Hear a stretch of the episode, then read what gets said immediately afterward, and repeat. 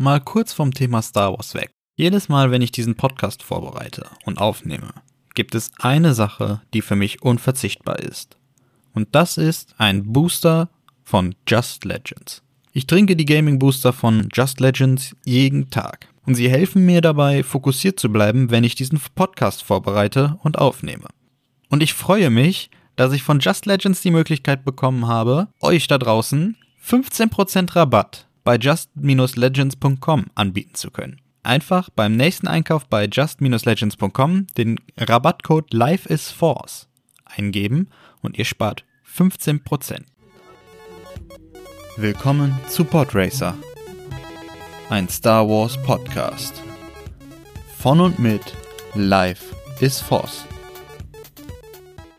Hey und herzlich willkommen zurück zu einer neuen Folge von Podracer Podcast. Ja, es ist eine weitere Woche ins Land gezogen und wir haben Endor Folge 6 bekommen. Wir sind jetzt exakt in der Mitte der Staffel. Sechs von zwölf Folgen haben wir gesehen und ich möchte zu diesem Zeitpunkt einfach auch mal kurz rekapitulieren, wie ich die Serie bis jetzt, also zur Hälfte der Staffel, finde. Außerdem in der heutigen Folge diverse News und natürlich die Kategorie Wer oder was ist eigentlich. Und heute geht es dabei um Admiral Akbar. So, und bevor wir jetzt anfangen mit der Folge, möchte ich euch nochmal daran erinnern, dass ihr Podracer Podcast auf Spotify, Apple Music, Deezer und Amazon Music sowie auf Instagram folgen könnt. Ihr findet den Podcast tatsächlich unter allen Plattformen unter Podracer Podcast. Über ein Follow und über eine Bewertung würde ich mich super freuen. Und jetzt kommen wir zum Thema. Was passiert, wenn man Oceans 11 nimmt und Star Wars und das Ganze fusioniert? Richtig, Andor, Folge 6. Diese Folge war einfach mindblowing. Es war ein, ein wie ein Heist-Finale von einem, von, von einem Film, nur deutlich, deutlich besser. Warum? Darauf gehe ich später nochmal ein. Aber das soll zur Einführung auch erstmal reichen. Hier die Spoilerwarnung, wenn du Endor Folge 6 noch nicht gesehen hast, solltest du jetzt den Podcast pausieren und wiederkommen, wenn du die Folge gesehen hast. 3, 2, 1. Du bist noch hier? Wunderbar, dann gehe ich davon aus, hast du die Folge gesehen und wir starten jetzt. Das erste wunderschöne kleine Easter Egg, das wir haben, befindet sich in den Namen der beiden Gruppen. Und zwar haben wir einmal die Gruppe Steintal oder Valley im Englischen und wir haben einmal die Gruppe Echo, auf Englisch Echo, was natürlich später auch der Name der Rebellenbasis auf Hoth wird. Wahrscheinlich haben die Rebellen dann diese erste Rebellengruppe geehrt, indem sie die spätere Basis nach ihnen benannt haben. Das nächste Easter Egg ist, dass der Kommunikator von Lieutenant Gorn genau dasselbe Modell ist, wie das das C3PO in äh, Eine neue Hoffnung bei sich hat, äh, um mit Luke und Han zu kommunizieren. Und der Kommunikator von Lieutenant Gorn macht genau dasselbe Geräusch wie die Kommunikatoren der Klone, als die Order 66 ausgerufen wird. Dieses Schlecht nachgemacht, ich weiß, tut mir leid. Die Soldaten die in dem kleinen Lager oder unten im, im Tresorraum ähm, sitzen, als die Rebellengruppe äh, das, den Tresor stürmt, spielen eine Art abgewandelte Version von Sabak. Denn sie spielen nicht mit normalen Sabak-Karten, die sind nämlich normalerweise ungefähr eine Handfläche breit oder lang. Und das, womit die Soldaten da spielen, das hat ungefähr die Größe einer ja, einer Credit-Münze, einer 2-Euro-Münze, vielleicht ein bisschen größer. Dementsprechend ist es kein normales Sabak, aber so vom Spielstil her sieht es auf jeden Fall nach Sabak aus. Das heißt, es ist davon auszugehen, dass es wahrscheinlich sowas wie eine imperiale äh, Variante davon ist. In dieser Folge wird sehr viel mit Licht und Dunkelheit symbolisiert. Zum Beispiel sind die ganzen ähm, Szenen mit den Rebellen relativ in, in Licht gehalten und sobald es ähm, um, die, um das Imperium geht, äh, wird das Ganze, wird auch der ganze Raum an sich etwas dunkler und von der Atmosphäre her dunkler. Ähm, das ist eine äh, kleine Symbolik, die auch schon in, den Original, in der Originaltrilogie genutzt wurde. Hier kommt sie aber nochmal besonders zur Geltung, weil in dem Moment, in dem die Rebellen unten im Tresor sind und den gerade am Ausräumen sind und die Offiziere da reinkommen, weil sie gemerkt haben, irgendwas stimmt nicht, wird die gesamte Basis dunkel. Das gesamte Licht wird von der einen Rebellin ja ausgeschalten. Wenn auch mehr zufällig, aber die Symbolik ist da. Genau in dem Moment, wo alles schief geht. Gleichzeitig ist der Moment, an dem die Rebellen mit dem, ähm, mit dem kleinen Transporter losfliegen und das Event, das Auge von Adani ja, beginnt, ist der Moment, an dem die Hoffnung zurückkehrt. Das heißt, wir haben stetig wieder eine, eine ganze, ja, Symbolik, Licht gleich Hoffnung, Hoffnung gleich Rebellen, ähm, Dunkelheit gleich Finsternis, gleich Imperium, die quasi aus der Originaltrilogie wieder aufgegriffen wird und das in einem ja doch sehr spannenden Handlungsakt. Und wenn wir dann schon bei der Flucht der Rebellen in dem Container sind, ähm, einer der Rebellen wird ja von, von, dem, von der Verlademaschine da ein bisschen zerdrückt ähm, am Oberkörper und bekommt dann von der anderen Rebellen eine Art in Adrenalinspritze. Diese Szene ist quasi fast eins zu eins repliziert aus dem Film Pulp Fiction. Da, da, da nutzt der ähm, Charakter von John Travolta eine Spritze, um äh, die Dame, deren Namen ich gerade vergessen habe, quasi ähm, mit Adrenalin am Leben zu halten. Die Ironie an dem Tod von Namek ist, dass er zuvor in seinem Manifest viel über, ja, viel über die Depression des Imperiums und die imperialen Kredits und so geschrieben hat. Und dann wird er exakt davon, von imperialem Eigentum, von imperialen Kredits erdrückt. Es ist eine sehr, sehr hohe ähm, Ironie, aber auch gleichzeitig ein, eine, eine Metasymbolik, die einfach unfassbar ist. Also dieses Manifest, das er da geschrieben hat, ich kann mir vorstellen, dass das später einmal für die Rebellen sehr, sehr wichtig werden wird. Dass das quasi sowas wie die zehn Gebote der Rebellen sein wird. So quasi das, woran die Rebellen glauben werden. Witzigerweise sind die letzten Worte von Nemec im Englischen climb, also für aufsteigen, ne? also dass Endor den Transporter nach oben ziehen soll. Und das sind exakt dieselben Worte, die K2SO, also der Roboter aus Rock One, in seinen letzten Momenten an Endor richtet. Denn da sagt er auch climb, climb, als er von den Imperialen äh, äh, erschossen wird. Das heißt, wir haben zwei Charaktere, die Endor doch irgendwie am Herzen liegen. Also zumindest macht Endor den Eindruck, sonst wäre er wahrscheinlich nicht für Nemec zu dem Arzt geflogen. Und er machte auch einen ziemlich bestürzten Eindruck, als äh, der Arzt am Ende sagt, dass Nemec äh, es nicht überlebt. Und natürlich K2SO. K2SO war Andors quasi Co-Pilot, bester Freund. Er war der Chewbacca für Andor. Und beide dieser Charaktere, ja, sterben mit denselben letzten Worten an ihn. Gleichzeitig zeigt Andor auch hier, gerade was die Rettung von Nemec angeht, oder den Versuch, Nemec zu retten, ähm, Anzeichen von späteren Charakterzügen, die ihn zu einem der wichtigsten Mitglieder der Rebellenallianz machen. Kein Mann wird zurückgelassen. Verletzte werden nicht einfach ignoriert. Aber auch gleichzeitig, dass Endor beim kleinsten Anzeichen für ich kann dir nicht trauen oder ich habe das Gefühl, du wirst mich verraten, nicht zögert, die Leute auch umzubringen. Wie in dem Fall von Scheme. Scheme hat ganz klar gesagt, er will das Geld mit Endor teilen. Und wer weiß, was er getan hätte. Wahrscheinlich hätte Endor auch noch getötet und hätte das Ganze alleine mitgenommen. Und Endor denkt sich, okay, boom, schießen wir ihm eine rein. Und genau dasselbe macht er ja auch in dem Moment, als er in Rogue One in der Eröffnungsszene mit diesem Informanten spricht und die Polizei anrückt oder die imperialen Streitkräfte. Und Endor merkt, dass der Rebell wahrscheinlich reden wird oder der Informant wahrscheinlich reden wird. Er schießt ihn. Er sagt ihm, alles wird gut und er schießt ihn. Weil eben halt Endor nicht zögert, wenn es um die Existenz der Rebellenallianz oder von ihm selbst in diesem Fall geht, die Leute auch zu töten. Außerdem in der Szene, in der wir dann erfahren, dass äh, am nächsten Morgen der Rebellenüberfall groß in den Nachrichten ist, sind wir ja gleichzeitig im Senat mit Mon Mothma und sie hält da eine, eine Rede für ihr Gesetz über die Gorman-Planeten, äh, der irgendwie belagert wird. Und das ist ja was ganz Wichtiges, das später auch in äh, Rebels nochmal aufgegriffen wird, als Mon Mothma dann quasi zu den Rebellen dazu stößt. Und man sieht hier einmal ganz klipp und klar, dass nach dem Fall der Jedi und nach dem Fall der Republik und der Auferstehung des äh, oder der Erstehung des Imperiums der Senat komplett an Macht und Einfluss verloren hat. Der Senat ist letztlich nur noch eine Farce. Man sieht das daran, dass nur noch einfach wenige Senatoren da sind, sich nicht mal richtig gegeneinander, gegenseitig zuhören.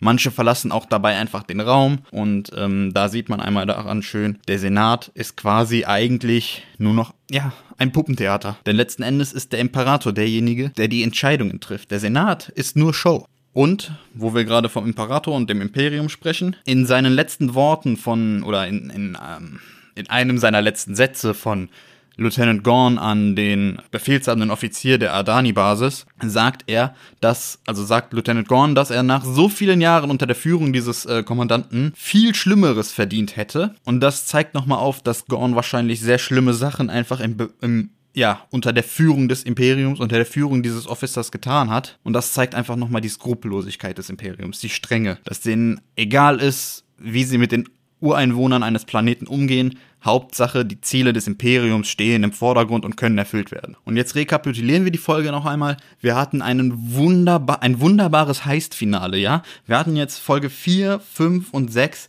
die zusammen quasi einen, einen kompletten Heist-Movie bilden, ja, einen gesamten, einen, einen Überfallfilm, ja, wie Oceans 11, Oceans 12, Oceans 13, alles in der Richtung. Wer von euch GTA gespielt hat, ihr kennt die, äh, die Raubüberfälle von Lester. Genau sowas haben wir jetzt in drei Folgen wunderbar aufgebaut bekommen. Wir hatten die Einführung von Endor in den Plan, das Training und dann am, in der dritten Folge den Überfall an sich. Alles schön so, dass es Sinn macht, schön gut aufbereitet nicht zu übereilt. Wenn man sich die Folgenlängen mal anguckt, kommt man bestimmt auf um den Daumen gepeilt vielleicht zweieinhalb, drei Stunden. Und das ist wahrscheinlich, ich müsste jetzt nachgucken, länger als äh, Oceans 11 zum Beispiel geht. Du hast einfach deutlich mehr Zeit, in diesen Plan einzutauchen, in diese Charaktere einzutauchen, ihre, ihre ähm, Motive zu verstehen. Und ich finde, diese Folge oder diese, dieser Story-Arc, diese letzten drei Folgen zusammen, sind einfach so genial umgesetzt. Das muss ich an dieser Stelle einfach einmal sagen. Aber gleichzeitig wirft diese Folge auch eine Frage für mich auf. Und zwar, wie wird es zwischen Luthen und Andor jetzt weitergehen, nachdem Andor quasi, auch wenn er es nicht, also er hat sie jetzt nicht wirklich verraten, die Rebellen, aber ne, er nimmt seinen Anteil und haut ab, hat den einen dann auch umgenietet. Wer weiß, ob die eine ihm das jetzt glaubt, dass, äh, dass der eine ihn da verraten wollte oder die, die er verraten wollte. Bin gespannt, wie Luthen da reagieren wird,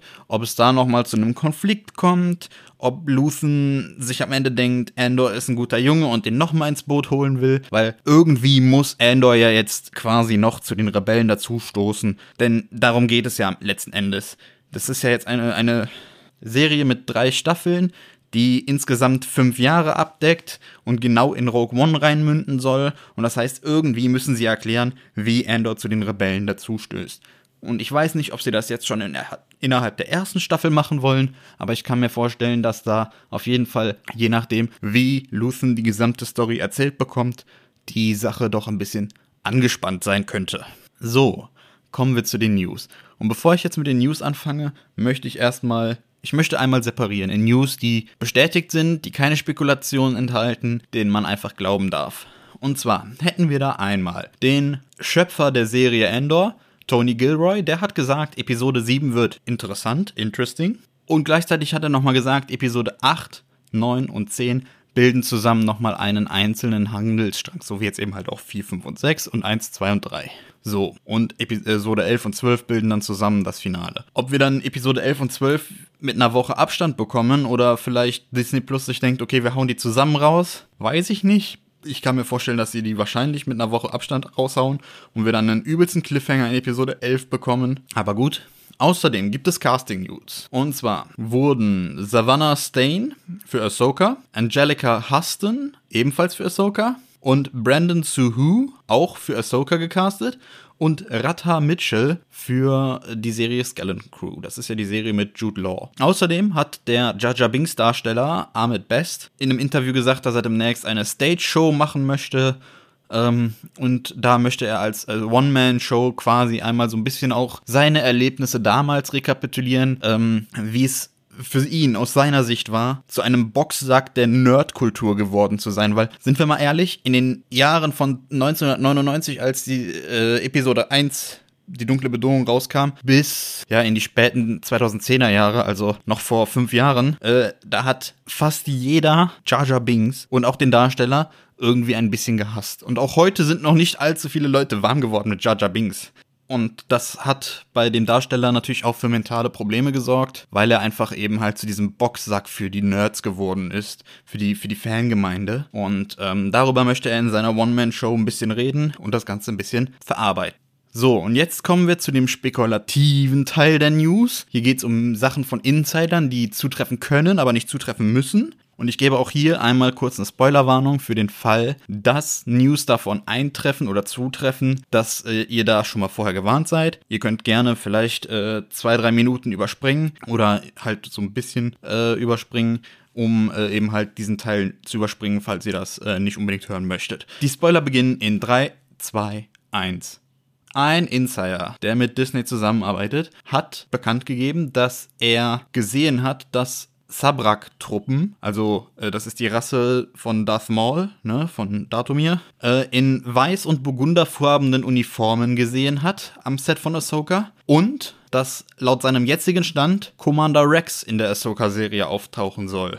Ähm, er weiß nicht, ob die in den finalen Schnitt auch reinkommen oder ob das geschnitten wird, aber Stand jetzt gibt es wohl einen Auftritt von Commander Rex und den Sabrak-Trupp. Außerdem, selber Insider hat bekannt gegeben, Lars Mikkelsen, der in der Rebels-Serie schon Admiral Thrawn gespielt hat, auch in der Ahsoka-Serie tatsächlich Admiral Thrawn spielen wird. Das ist ja immer noch was, das wird seit Anfang des Jahres gemunkelt. Es gab von Seiten Disney noch keine Bestätigung. Äh, dieser Insider hat jetzt nochmal gesagt, das ist definitiv so. Ähm, es ist weiterhin mit Vorsicht zu genießen, da es halt nicht von Disney selber kommt. Außerdem soll Savannah Stain in Ahsoka die junge Ahsoka spielen. Und da kommen wir jetzt nochmal drauf zu sprechen, denn ein Reddit-Nutzer und jetzt wird's wirklich super spekulativ, weil ich kann nicht sagen, ob dieser Mann die Wahrheit sagt oder nicht. Aber ein Reddit-Nutzer hat behauptet, er hätte mit einem der Mitarbeiter vom Set von Ahsoka gesprochen und hätte Behind-the-Scenes-Bilder gesehen. Und auf diesen Bildern wären folgende Dinge zu sehen gewesen. Hayden Christensen im Revenge of the Sith Outfit, also als Anakin Staff äh, Episode 3. Lars Mikkelsen in der Thrawn-Uniform in der weißen. Das würde ja zu dem Insider von vorher passen. Teenage Ahsoka mit dem Staffel 7 Outfit und zwar dargestellt von Savannah Stain. Äh, Ahsoka im Outfit, das sie am Ende von Star Wars Rebels trägt diverse Klone und er hat angegeben, dass Obi-Wan einen Auftritt in der Ahsoka-Serie macht. Wie gesagt, das sind sehr, sehr spekulative Dinge. Ich kann nicht verifizieren, ob dieser Mensch die äh, Wahrheit sagt, ob er wirklich irgendwie mit einem von den Leuten vom Set Kontakt hat, ob es diese Bilder wirklich gibt, kann ich nicht sagen. Ich kann euch nur sagen, dass das gesagt wurde. Wenn das zutrifft, ich würde mich tierisch drüber freuen, weil Obi-Wan äh, Hayden im Revenge of the Sith Outfit, äh, Teenage Ahsoka Staffel 7 Outfit. Das ist ja zur Zeit der Order 66 und Klone. Das könnte bedeuten, wir bekommen nochmal einen Rückblick auf dieses schöne Trio Anakin, Obi-Wan und Ahsoka.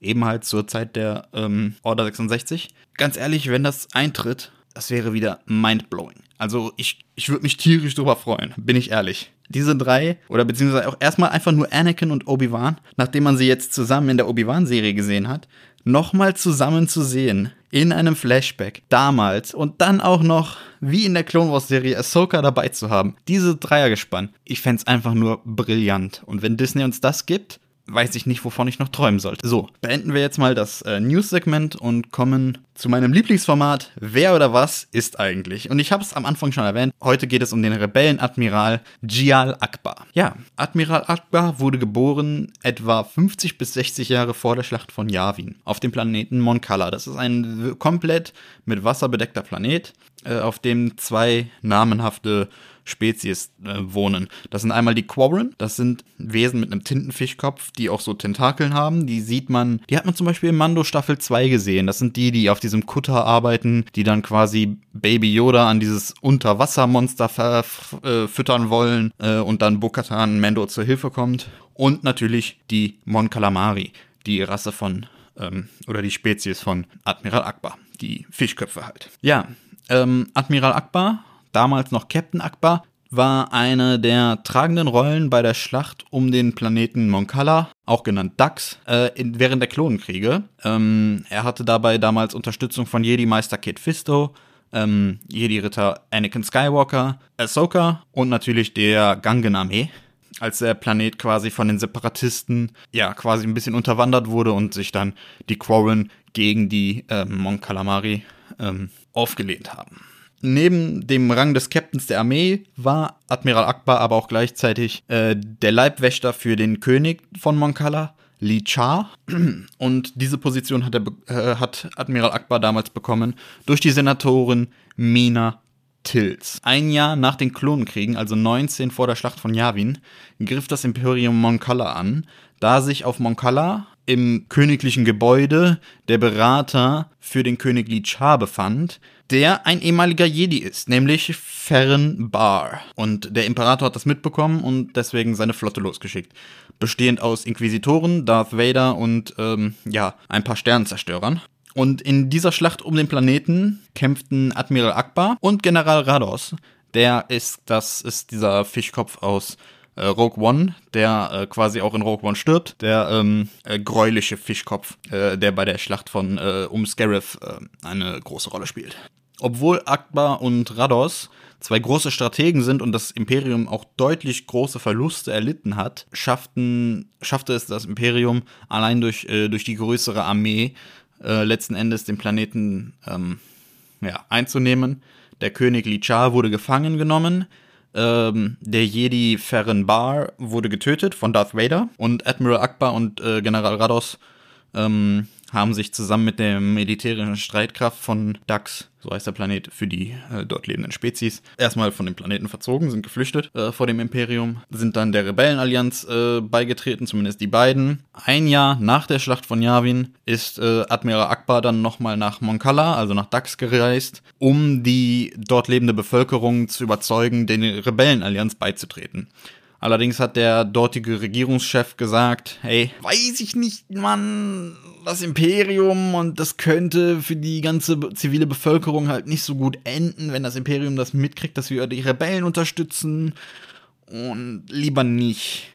Und dann haben Admiral Akbar und äh, Leia Organa sich gedacht, okay, wenn der das nicht macht, vielleicht macht es der alte König, Li Cha. Und dann sind die in den, in den, in den ähm, quasi zu dem Gefängnis von Li Cha wo der sitzt, äh, quasi hingeflogen und haben den mit einer Einsatztruppe versucht zu befreien. Äh, leider konnten sie Li Cha nicht lebend befreien, haben es aber geschafft, mit ihm zusammen eine Botschaft an Moncala, an Dax zu senden. Und diese Botschaft hat letzten Endes den dort regierenden ähm, ja, Stellvertreter davon überzeugt, dass Moncala sich der Rebellenallianz anschließt. Kurz darauf bekam Admiral Akbar das Kommando über die Home One oder Heimat 1 im Deutschen es ist äh, sein großes Flaggschiff gewesen in der äh, Zeit des Imperiums. Und ähm, mit diesem Flaggschiff führte er die Rebellen erfolgreich durch die Schlacht von Endor. Und er behielt das Kommando über die Home One auch während der Zeit der neuen Republik sorgte unter anderem mit diesem Flaggschiff und seiner Flotte für die Befreiung von Kashyyyk. Ähm, er versetzte äh, in der Schlacht von Jakku dem Imperium quasi seine letzte Niederlage. Das war quasi so die letzte Schlacht des Imperiums, bevor das Imperium aufgelöst wurde. Als er dann seinen Dienst auf den äh, Schiffen irgendwann niederlegte und quasi nur noch am Widerstand in der Planung, im Oberkommando mit äh, aktiv war, ähm, war er dann aktiv äh, in der Planung des Angriffs auf die Starkiller Base anwesend. Und ähm, nachdem der Angriff auf die Starkiller Base nicht so gelaufen ist, wie es hätte sein sollen, und ähm, die Rebellen dann von dem Planeten Dakar, ähm, wo sie den Plan für den Angriff gemacht haben, auf äh, abfliegen ab, äh, mussten, fliehen mussten. Ab dem Zeitpunkt befand sich ähm, Admiral Akbar zusammen mit Leia auf der Rados. Das ist das äh, neue Flaggschiff gewesen der, äh, des Widerstandes. Und ähm, ja, auf diesem Schiff starb Admiral Akbar dann, als die Brücke durch zwei Teiljäger der ersten Ordnung gesprengt wurde. Das ist quasi das, was man in Episode 8 gesehen hat als Leia dann auch in den Weltraum katapultiert wurde. Ähm, aber das ist Stoff für ein anderes Video. Ja, Akbar hat dann einen Sohn hinterlassen, Aftab Akbar.